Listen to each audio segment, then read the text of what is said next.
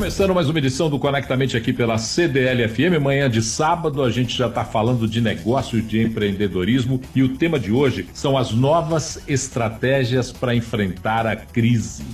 Antes da gente entrar no nosso bate-papo, eu vou passar a palavra para o titular desse programa, vice-presidente da CDLBH, Fernando Cardoso, que vai falar um pouquinho sobre o tema e depois a gente apresenta o nosso convidado de hoje. Diga lá, Fernando. Bom dia, Paulo. Bom dia aos ouvintes da Rádio CDL. Estamos vivendo uma nova realidade, né? Mercados em transformação e que precisam de inovação para se manter vivos. Com as cervejarias, isso não é diferente, né? Eles têm uma forte dependência do funcionamento de restaurantes, bares, festas, casas de show, que durante a pandemia viveram realmente um estado de caos e muito tempo ficaram parados. E para isso, como todos os segmentos, tiveram que traçar novos modelos de negócio, encontrar novos caminhos, novos canais de venda e buscar, inclusive, novos públicos. Isso é realmente impactante e com quem que a gente vai conversar sobre esse tema, Paulo? Ah, nós vamos apresentá-lo. Ele é CEO e gerente de negócios da cervejaria Krug Beer.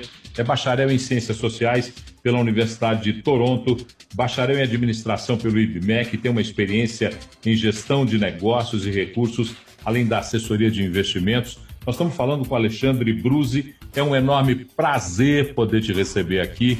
Bom dia, Alexandre. Bom dia, obrigado, Paulo, obrigado, Fernando, amigos aí do Conectamente. É um prazer estar aqui com vocês.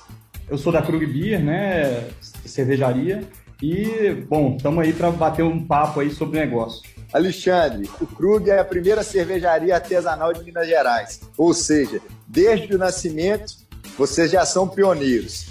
E agora sim, dentro de todas essas mudanças que vem acontecendo para se manter vivo, vocês precisam repensar, inovar e olhar à frente do seu tempo, como vocês sempre fizeram. Conta para a gente como vocês estão vivenciando esse desafio. Exatamente, Fernando. Eu acho que assim a gente vem desde 97, né, desde a criação da Krug Beer, né, é, trazendo aí inovações para o mercado. E eu acho que o momento de pandemia, né, logo que aconteceu ali em março, né, a gente sentou, tivemos uma reunião séria, né, porque o momento era muito sério, praticamente a gente não sabia o que iria acontecer, e a gente falou, a gente não pode parar, né, nós temos que continuar nos movendo, continuar vendendo de alguma maneira, então a gente conseguiu aí meios para continuar vendendo e crescendo na pandemia. Né? Alexandre, março de 2020 foi um marco, um marco negativo na vida de todos nós, porque nós fomos surpreendidos com uma pandemia. E abrir canais novos canais de venda parece que é quase que uma obsessão, um objetivo bastante determinado de todos os empresários.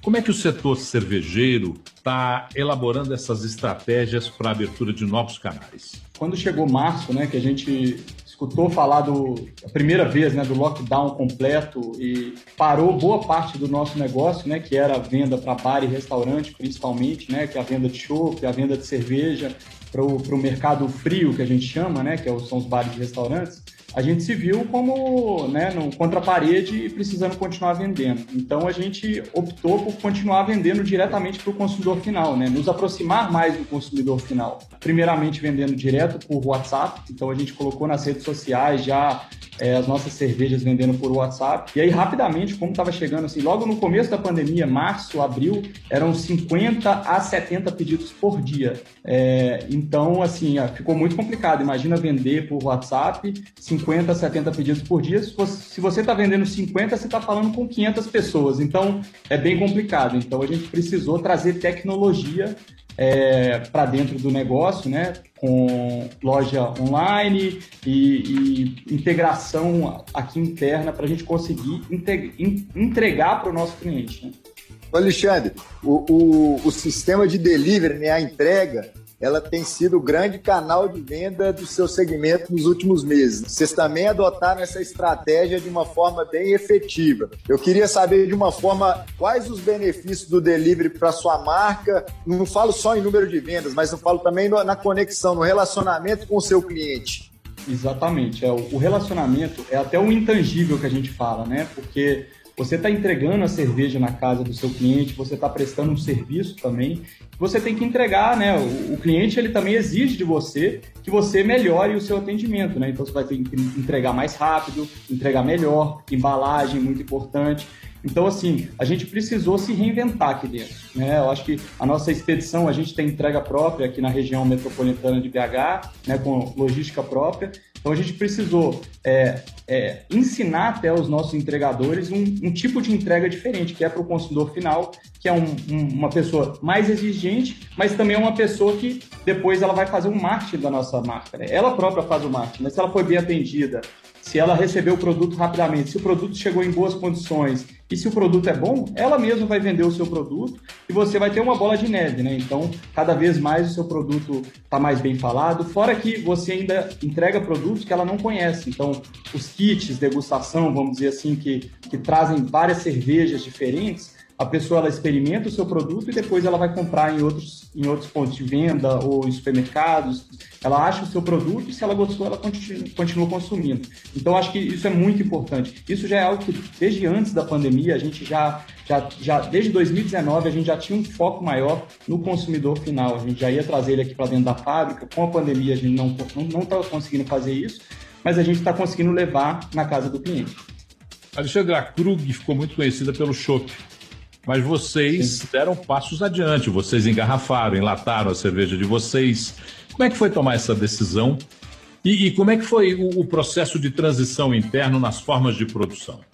Então, assim, ó, é, quando nós surgimos em 97, a gente só tinha chopp. Né? Era um brew pub né, no, no Belvedere, né, muito conhecido, foi um sucesso na época mas rapidamente o espaço ficou pequeno, né? Então a gente precisou mudar para uma fábrica maior porque a gente queria começar a invasar cerveja também e ter, enfim, um espaço maior para fazer expedição e, e, equipe, né? E até estoque. Então é, a gente se mudou é, em 2005, a gente mudou aqui para o Jardim Canadá, onde a gente tem a fábrica, é, e é, começamos a invasar cerveja também.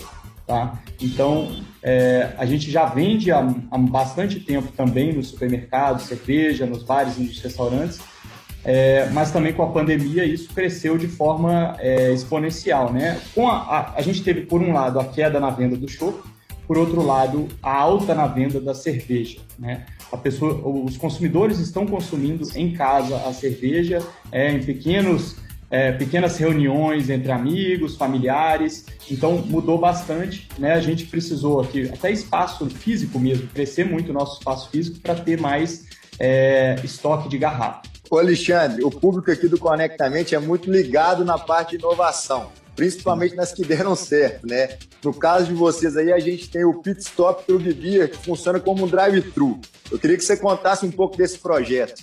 Esse, proje esse projeto surgiu logo em abril tá? É, de 2020. E assim, a gente, exatamente para a gente conseguir atender o nosso cliente mais de perto, nós procuramos esse nosso parceiro, que já tinha esse, esses containers, inclusive o container é nosso, que fica lá no espaço, e a gente criou esse drive-thru. Então a pessoa ela consegue ir no drive-thru, né, passa de carro, nem precisa sair do carro, você tem um atendimento no carro, e você compra os growlers ou enche os seus próprios growlers. Lá a gente tem uma recorrência muito grande, então a pessoa já vem com o growler trug mesmo, entrega, a gente enche o growler dela e ela já, já vai embora para casa. Então, isso assim, é, principalmente sábado, domingo de manhã, a pessoa passa lá só para comprar, para levar para casa, para um, um, almoço ou para um, um, uma reunião de família.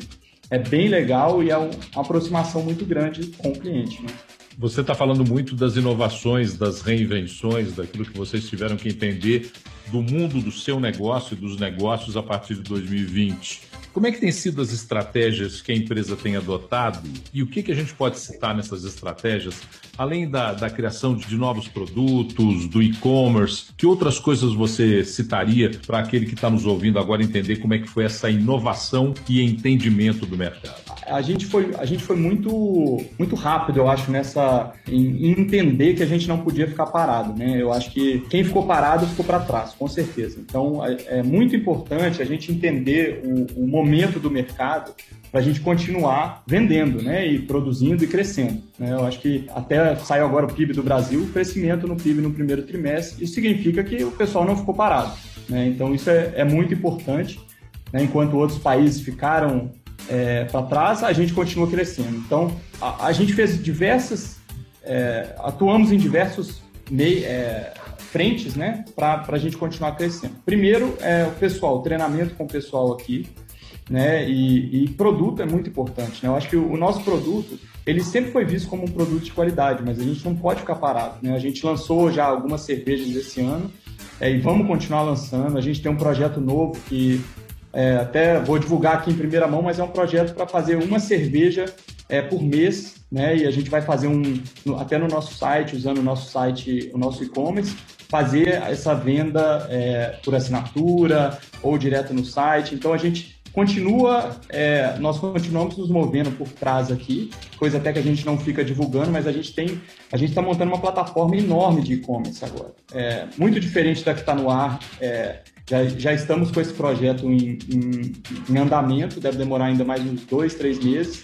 Até o final do ano, com certeza, a gente vai ter já um, um projeto muito maior que vai envolver, inclusive, outras áreas da empresa. Então, a pessoa vai conseguir, além de comprar cerveja, vai conseguir comprar outros produtos, vai conseguir comprar chopp, vai inclusive integrar o pit stop, né, que a gente estava falando agora, com o, a loja online. Então vai ter entrega expressa.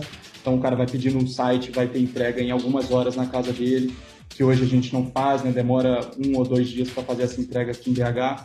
Então a gente está tá se movendo e vamos continuar nos movendo aí pro, pelos próximos meses e anos, né? Eu acho que até a tendência de consumo apesar de agora estar muito forte o e-commerce, né, deve, deve dar uma reduzida, mas com certeza esse público que aprendeu a consumir online não vai parar de consumir online, né?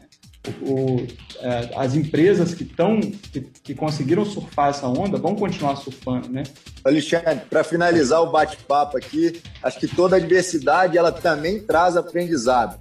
Mesmo claro. que no início a gente fique assustado ali, mas ela gera oportunidades e aprendizados. E aí eu queria saber, você como empresário, um cara inovador também, falou de várias reinvenções num cenário tão caótico, né? Eu queria que você trouxesse para a gente, assim, alguns aprendizados. Compartilhe com a gente aprendizados desse momento que vocês viveram aí.